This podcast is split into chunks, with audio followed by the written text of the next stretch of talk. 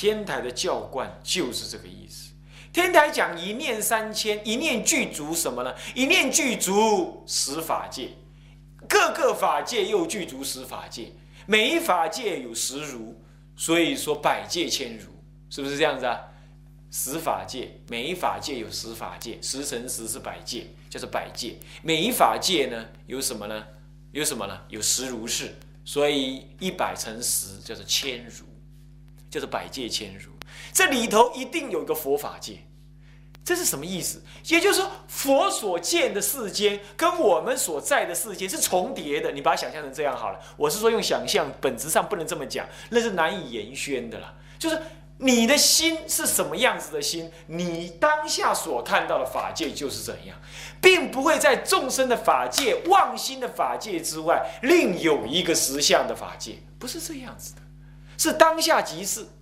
所以说，众生所谓的修严净道场，你也不必舍你眼前的一切环境，而说你要去做一个，你要去修一个什么样子的一个庄严，不是的，就在你眼前这个环境当中，你用极度的庄严的心，你用真心了解一心即实法界，理具四照呢，完全具足。所以这念心情当中，即空即假即中，所以入了。假冠，所以我做种种的钻研相，但种种的钻研相不离空性。虽然虽说空性呢，又有种种的作用。那虽说作用，其实这个作用又依于我的妄想心。然而我的妄想心当下一念当中是具足十法界。换句话说，这一念心与佛相应。我现在所供的这朵花，看起来只是一朵简单的花，也就在法界当，在佛的法界当中，其实它晶莹剔透。它就像供养的十方一样，而且这朵花是不凋零的。你说不会呀？我摆了两天就凋零了，那是你用凡夫的心、凡夫的法界、人法界所看的，不是佛的法界。所以，我们今天供养，我们固然不必求佛的法界怎么样，这是你体悟的事情。可是，你专心供养，就佛边来看呢，那是晶莹剔透、庄严无比。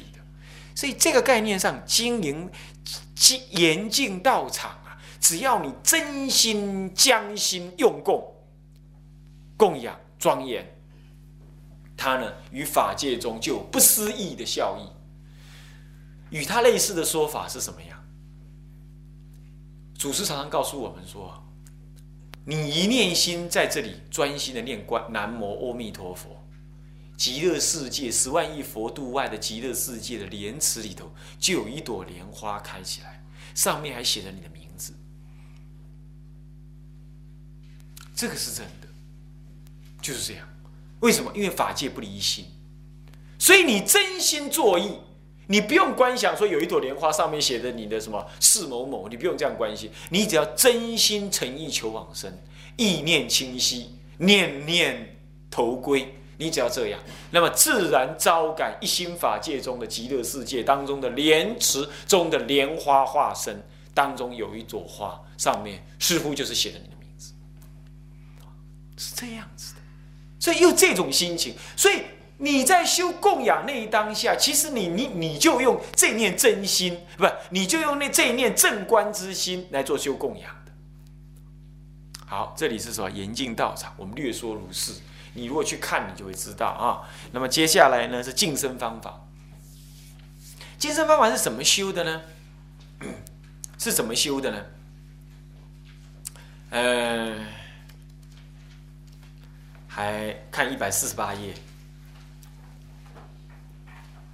一百四十八页当中，是不是上面有个图？对不对？当你在专修的时候，哈，你是不是穿着衣服？对吧？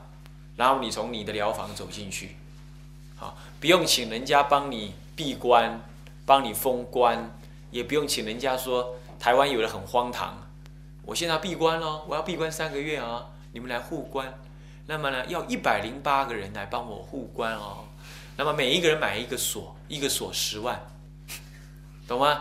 一个锁十万，那么一百零八锁就是一百一千什么？一千零八十万。这样就收了，闭关还能赚钱，你知道吧？啊，这样啊，上面写的啊，是某某，或者是啊某某人在家居士哦，这样，然后就送我进关房，然后一百零八锁就从从门上面一直锁下来，一直锁下来，锁下，锁下，这整个门上面都是挂了很多锁匙、锁头，这样子，这叫做闭关了，这叫做护关了，这这是叫荒唐啊！当然我们不是这样，那我们想象我们怎么样？我们跟常住讲好了。那么有一个天台的道场，我们想象中有个天台的道场，它呢成就了一个什么啊忏堂、灌堂，还有什么拜忏的一个只修止观、修忏法的一个专门的闭关区。这个闭关区你想象中是怎么样？你从你的疗房走进去之后，走出来要走进那个古那个忏那个忏堂，是先进入一个房间，这个房间是浴室，这个浴室地上铺着木板。隔开那个木头，隔开那个泥土，啊，隔开来，然后里头呢是干净的水，让你洗干净衣，洗干净身体。你穿进去，你在疗房里穿的那个衣服呢，就掉在哪里呢？就掉在浴室那里，吊着。然后你呢，在浴室里头洗干净，从头到脚底洗干净了，洗干净就进入了什么呢？进入了上呃中呃这个下净室。进入到下净室之后呢，进入到下净室之后呢，你就怎么样？擦干，呃，淋淋你的，再怎么样，淋淋你的身体，擦干你的身体，擦干你的身体之后呢，直接就进入上净室。上净室呢，怎么样？有香，有沉香在燃烧着，熏着你的身体。那里头又挂了一件什么？全新的忏服，或者是旧的，可是洗得很干净。用旃檀的水或者沉香的水洗干净的那个忏服，就挂在那儿。然后你赤身裸体走进上净寺，经过了中净寺呢，淋身体，淋那个香汤，淋干，淋一下。香汤很简单嘛，就是浴佛用的那个香汤，有没有？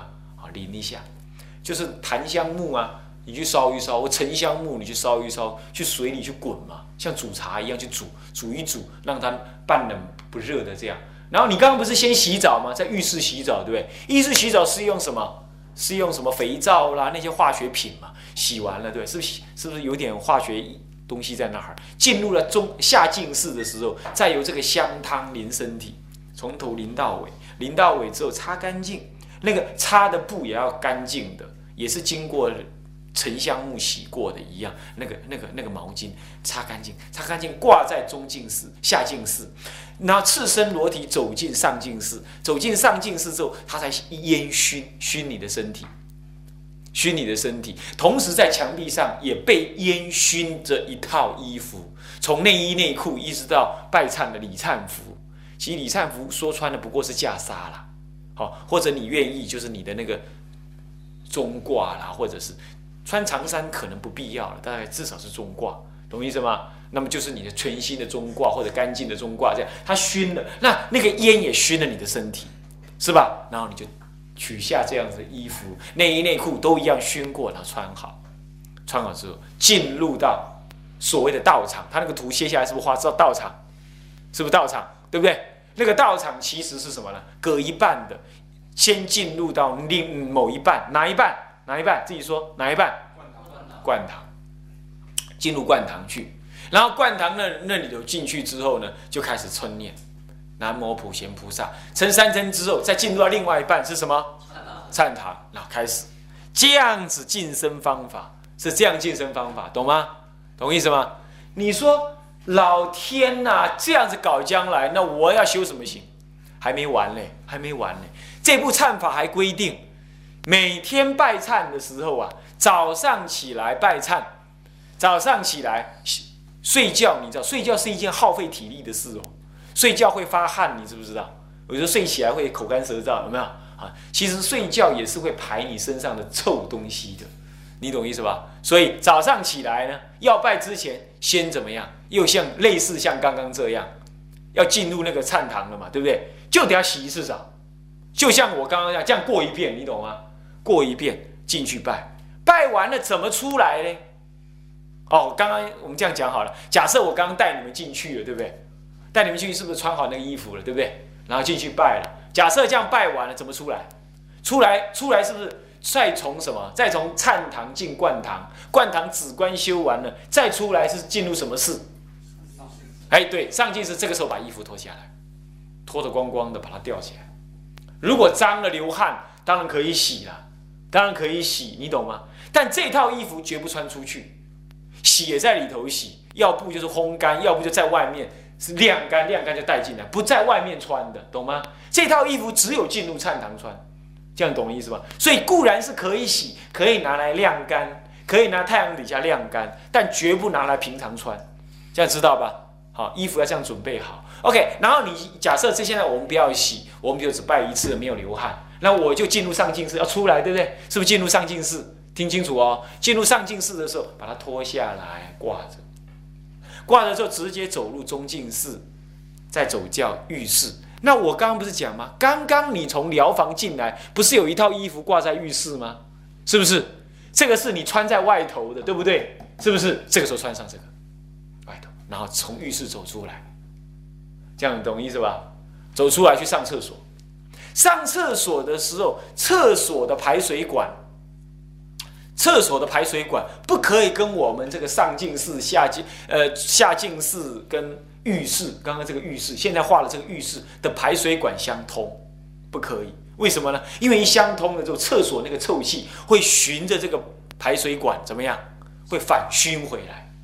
那你说，拜托法师啊，哪有这样搞的？你搞清楚，你要搞清楚。曾经类似像《感通录》当中有提到。他说：“天人为什么不来人间帮忙度众生呢？为什么呢？”他说：“天人，他说啊，你们人类太臭了，那个臭气上冲八万四千里，听得懂吗？你你你看过人家养猪没有？养猪你看过没有嘛？看过没有？有吧？可能就在你们家的隔壁的隔壁的隔壁，或者隔几家而已，对不对？对不对？是不是？但你有没有觉得很臭？”有没有？好像也不会嘛，对不对？他隔你家也不过十米，养猪，搞不好你都觉得可以接受。换句话说，猪对你的臭，在十公尺以外就已经没有了。你懂意思吗？懂我的意思吗？可是人对天人的臭，八万四千里，所以人的臭相对于天人呢，是比猪还要臭。你懂意思吗？人是这么个臭法的。所以我真搞不清楚为什么男女要相爱，吼，好奇怪，是不是这样子？这么臭，你每天抱着他，你觉得很荒唐，是不是这样子？嗯，这是一个譬喻哈，你了解了这个意思，好，这样知道吧？这样知道是这样。所以说，你不要轻视这件事情。其实这件事情有表法，有他的用心，其实他在修一心，你知道吗？他在修一心，因为身体是谁感招感？你的心招感，对吧？是不是？是不是？问题是，你怎么不招感像天人那样子的又轻又香的心身体？结果不是，你招感一个又重又臭的身体，什么来？为什么？为什么？你的心肮脏嘛，所以显现出这种相。所以这就这还在用一心三观，你知道吗？还在用一念三千的概念，你知道吧？是不是？都是你这一念心三千具足法界所建构起来的，所以我就在法界当中，就四相上治我的身体，其实就是在熏我的心，在安顿我的心。所以看起来洗澡，看起来是洗澡，其实是在洗心。这是谁呢？我们张安尊者说。他说：“一日三洗无声呐，事实上是一日怎么样清净三次自己的心里。”他在《国清百录》里头就为这件事情做了注明，这都在我的注解里都写到了，好，都写到了，这个都不是我讲的，就是咱们张安尊者说的呀，好，所以说明明白白，人家有法在里头的，那咱们天台天台的学者几百年来没有这样用而已，嫌他麻烦，懂意思吗？那我嘞，我也不敢叫你们这么做。我不过是说，如果有缘，你不妨做看看；如果没缘，起码你将心意念，知道什么样？天台有方规，是不是这样子啊？了不了解这意思啊？《国清百录》里头就提到了，呃，解释了这件事情啊，就解释了这件事情。好，那么这晋升方法是这样。好，净身方法是这样。那么接下来呢是三业供养，三业供养。好，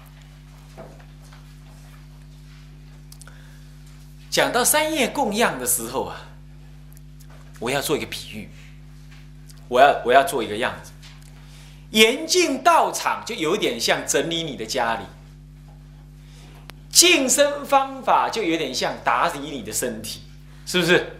这样子，道场是心外身外的，那么身体是指你身上的，都整理干净了。接着呢，你奉养，你拿个东西最美，因为你的你的佛佛殿也家里也干净了，你身体也洗得很干净了。接着你就拿最好的东西去供送送给佛，是吧？所以叫第三三业供养。三业供养完了之后，你再你你要去请人家来哈。有时候我们请一位大德来，我们会先送供养过去，让他对你产生欢喜，对你产生嗯孺子可教，是不是这样子？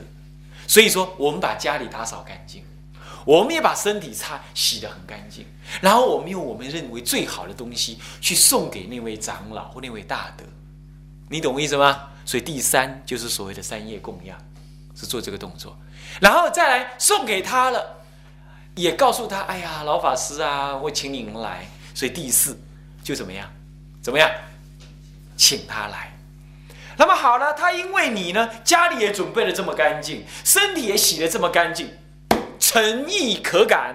现在呢，你又用这样最好的东西来供养他，他觉得你有了舍心为法的念头。假如你是老师，你会觉得怎么样？这个学生可不可教？可不可教？可教。假如你是一个学生，你做了这样的准备，你觉得你能不能学到好的东西？能不能？就是这样。你说哦，这样子哦，这样也没什么嘛。错了，错了。我刚刚跟你们说，有个天传的进度中的一个秘法，对不对？啊，他就修这前三样，他一部秘法哈，用九十分钟去修。当中六十分钟修到前三步而已，就这样。他里头一直念那个供养，花花呃是这水水香花灯烛果月，一直去念那个供养咒，念那供养香，还要做供养的想法，就做这三件事情。九十分钟的进度法门呢，用了六十分钟修前三法。换句话说，连密教也这么注意这前三法的事情。啊，不，前四法包括到奉请这里来，好，然后当然，当然，他也修赞叹礼敬，懂意思吗？懂意思吗？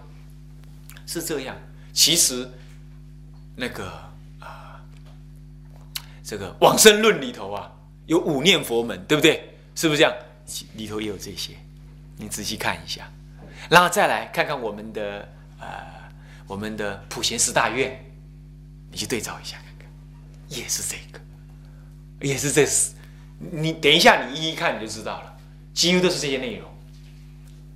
所以千万不要轻视的你的那些所谓的修供养。现在我们说第三，我们三业供养，我们将最好的东西送出去给他。你在佛前送嘛，那么观想香烟袅袅，普遍十方，就好像打了，就好像寄了包裹给佛一样。再来第四就是，我有了这个心情，我把东西供养上去了，我再请我。来，来到我的降临坛场为我证明，所以这就第四是奉请三宝，奉请三宝了之后呢，三宝真正降临。这个三宝是哪三宝？那是法师你在问什么啊？哪三宝？佛法僧那不然哪里？不是，这个三宝是三处三宝，很特别，三处的三宝。法华经中一切三宝，法华经中佛。法华经是法宝，经中有诸诸罗汉，对不对？那是僧宝。那么有诸菩萨亦复如是，是僧宝。还有什么呢？还有佛，对不对？有好多佛，那是佛宝。是法华经中一切三宝，以及法界十方法界一切三宝，是第二处三宝。再来，更重要，普贤菩萨理性的三宝。普贤菩萨一人一尊菩萨代表理性的三宝。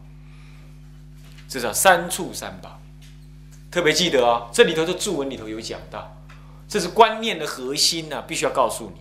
好，关键的核心必须告诉你是三处三宝。那么三处三宝奉请完毕之后，你奉请他来了，你只要供请恭请他就来。